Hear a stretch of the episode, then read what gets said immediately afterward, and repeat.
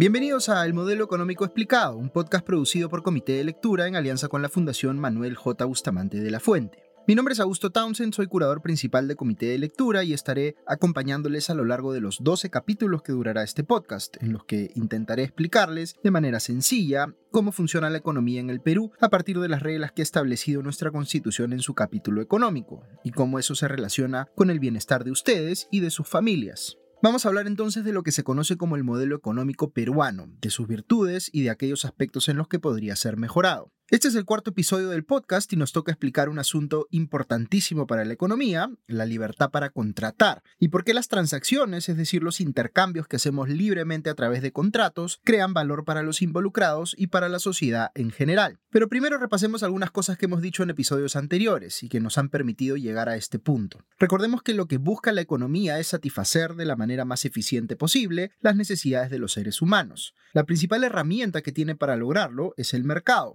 no como un lugar, sino como un sistema que le permite a las personas intercambiar cosas para conseguir lo que necesitan, normalmente a cambio de dinero. Por eso decimos que el mercado es un sistema de cooperación a gran escala, que va más allá incluso de las fronteras de los países, porque podemos comprar y vender cosas también a nivel internacional. Para que esos intercambios se puedan dar, hay algo que es indispensable y sobre lo cual hablamos largo en el episodio anterior. Necesitamos que se reconozcan y se protejan los derechos de propiedad. La lógica del mercado es que uno pueda vender aquello de lo cual es propietario y al mismo tiempo tener la certeza de que si uno compra algo, lo hace también de su legítimo propietario. Yo no puedo andar pues vendiendo cosas que no son mías, no puedo ofrecer un auto o una casa haciéndome pasar por su dueño, cuando no lo soy, porque estaría cometiendo un delito que se conoce como estafa. Lo que quiero explicarles hoy es qué pasa cuando una persona que es el verdadero dueño de algo se lo vende a otra, es decir, cuando suscriben legítimamente un contrato, en este caso un contrato de compraventa. A veces pensamos en los contratos como el papel que uno firma cuando compra o vende algo, pero en realidad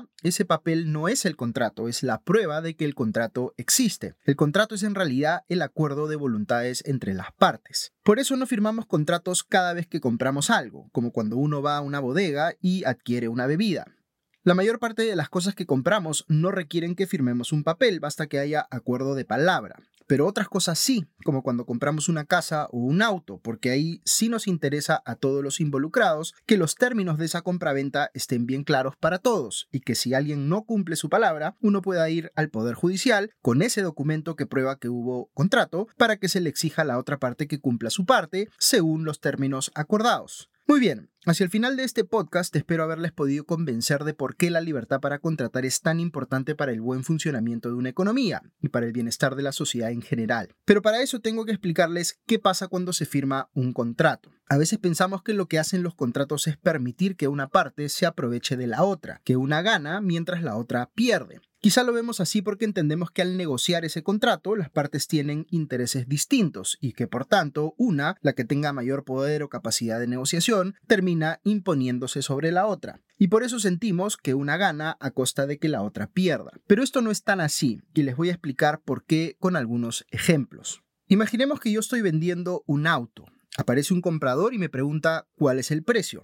Fíjense cómo vendedor y comprador en este caso se aproximan a este posible intercambio desde posiciones distintas. Lo que hace el vendedor es preguntarse, ¿cuál es el monto mínimo al que estaría dispuesto a vender el auto?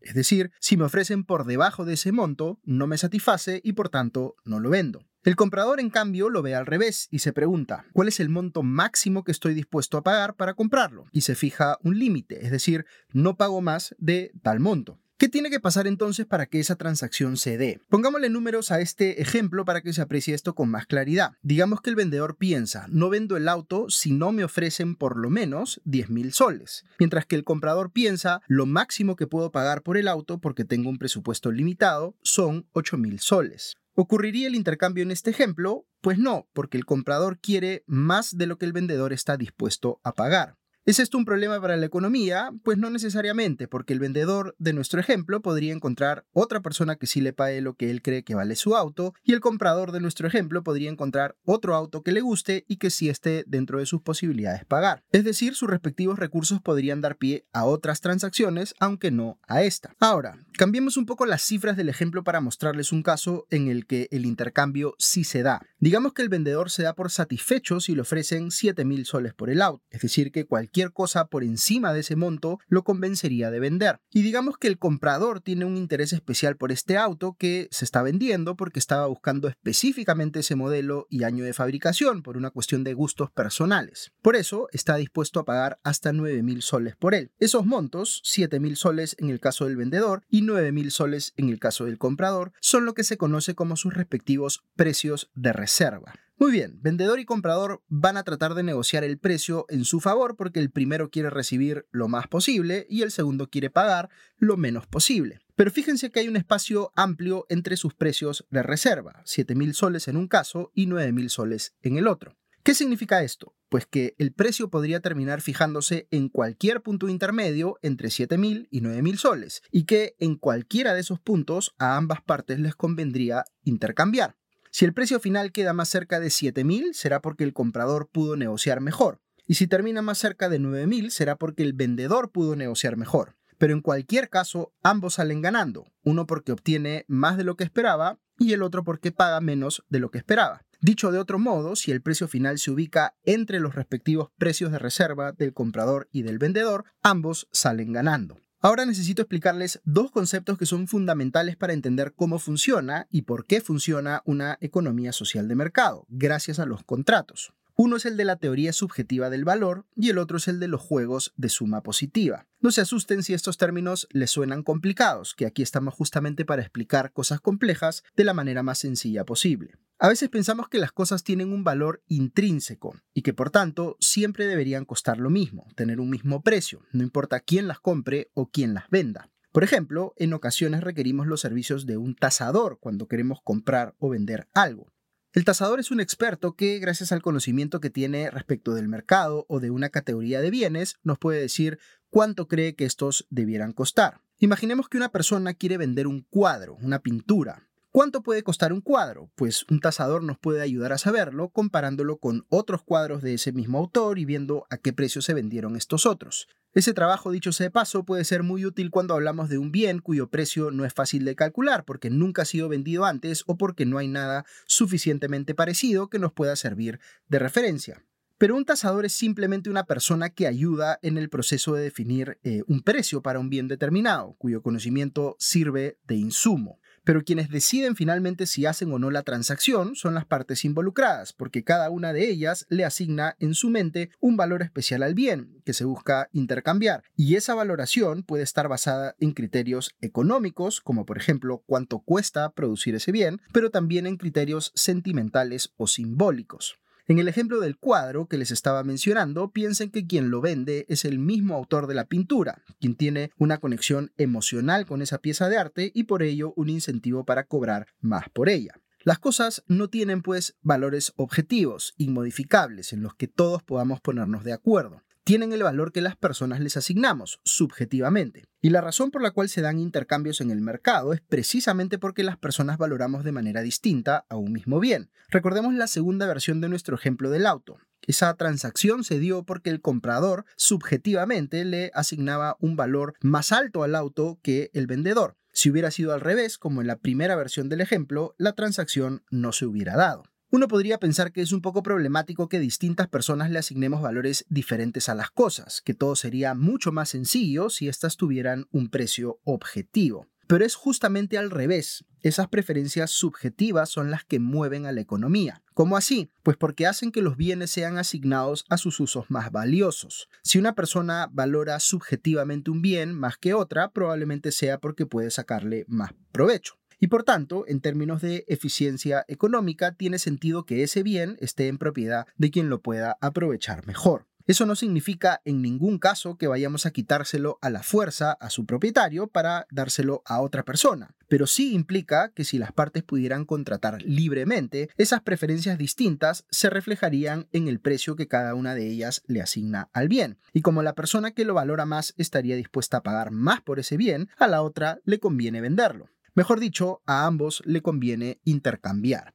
Lo que busca la economía, recordemos, es que los recursos en una sociedad se asignen a sus usos más valiosos, que se aprovechen de la manera más eficiente posible, que se reduzca al mínimo el desperdicio. Y eso se logra justamente cuando las transacciones en el mercado permiten que un bien sea intercambiado de una persona que lo valora menos a una persona que lo valora más. Lo que hace la teoría subjetiva del valor es decirnos que las personas tenemos preferencias distintas y justamente por eso es que intercambiamos cosas a través de contratos. Nos deshacemos de aquello que valoramos menos y adquirimos aquello que valoramos más. Pero yo les hablé de otro concepto fundamental, que es el de los juegos de suma positiva. Eso suena bien raro, ¿no? Pero vamos a explicarlo en sencillo. Imaginemos que estamos en casa de alguien y nos ofrecen pizza de comida y que esa pizza tiene ocho pedazos. Si yo me como uno, ya no quedan ocho, sino siete pedazos. Es una situación, llamémosle un juego en sentido figurado, de suma negativa, porque la acción que yo tomo deja con menos a los demás.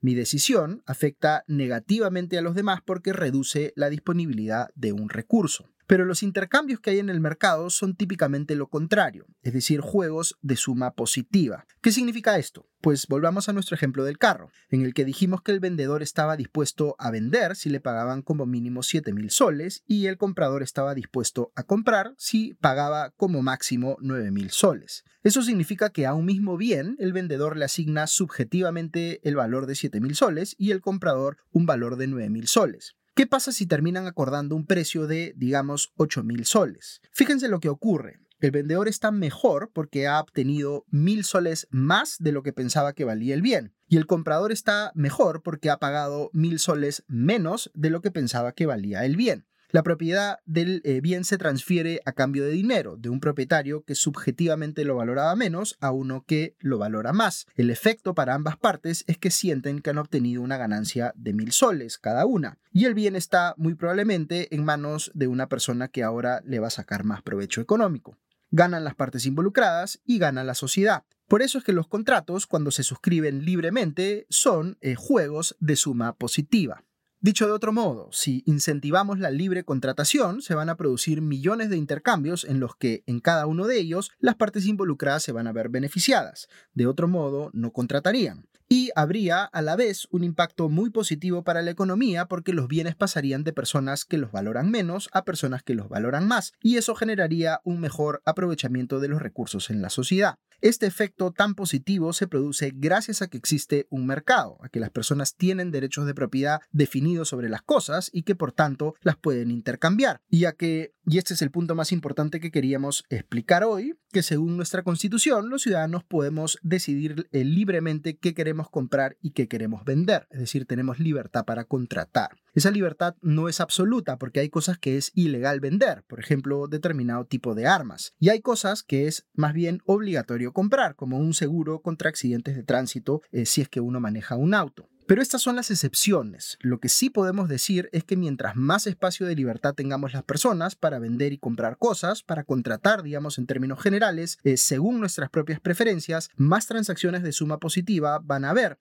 y más valor generado para nosotros y para la sociedad. Por eso es tan importante reconocer y proteger la libertad de contratación. Un comentario final para absolver una duda que quizá tenga alguno de ustedes. Y volvemos para eso a nuestro ejemplo de la venta del auto. El comprador quería 7.000 soles como mínimo y el vendedor quería pagar 9.000 soles como máximo. Así que el precio podía definirse en cualquier punto intermedio entre 7.000 soles y 9.000 soles. Nosotros dijimos que para efectos del ejemplo el precio se establecería finalmente en 8.000, lo que significa que ambas partes tuvieron un beneficio de 1.000 soles respecto de lo que esperaban. Pero ¿qué pasa si termina definiéndose un precio de 8.800 soles? Pues significaría que el vendedor ha tenido mucho mayor poder o capacidad que el comprador para negociar el precio al alza. Fíjense que eso eh, no hace que el contrato deje de ser un juego de suma positiva. Igual, ambas partes ganan, solo que la ganancia de esa transacción se distribuye de forma desigual el vendedor obtiene un beneficio de 1.800 soles y el comprador uno de solo 200 soles. ¿Es eso justo o injusto?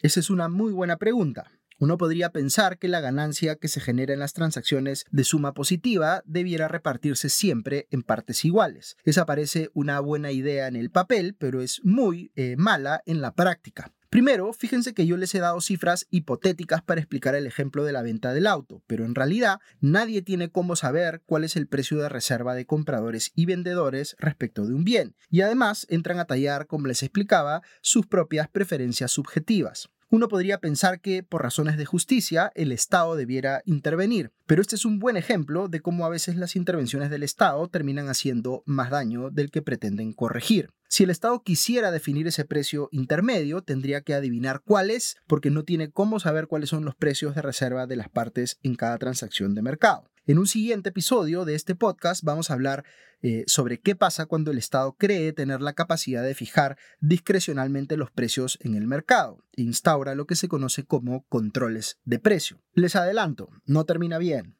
Pero podría ocurrir que eh, la razón por la cual una de las partes tiene mucho más poder de negociación que la otra en la compraventa eh, es porque ese bien se intercambia en un mercado que no es competitivo. Imaginemos que el vendedor es una empresa que tiene posición de dominio en ese mercado y abusa de ella. También vamos a tener un episodio más adelante para hablar de la importancia de proteger la libre competencia, que es otro elemento crucial para el buen funcionamiento de una economía social de mercado, y qué tipo de prácticas están prohibidas por nuestra propia constitución incluso.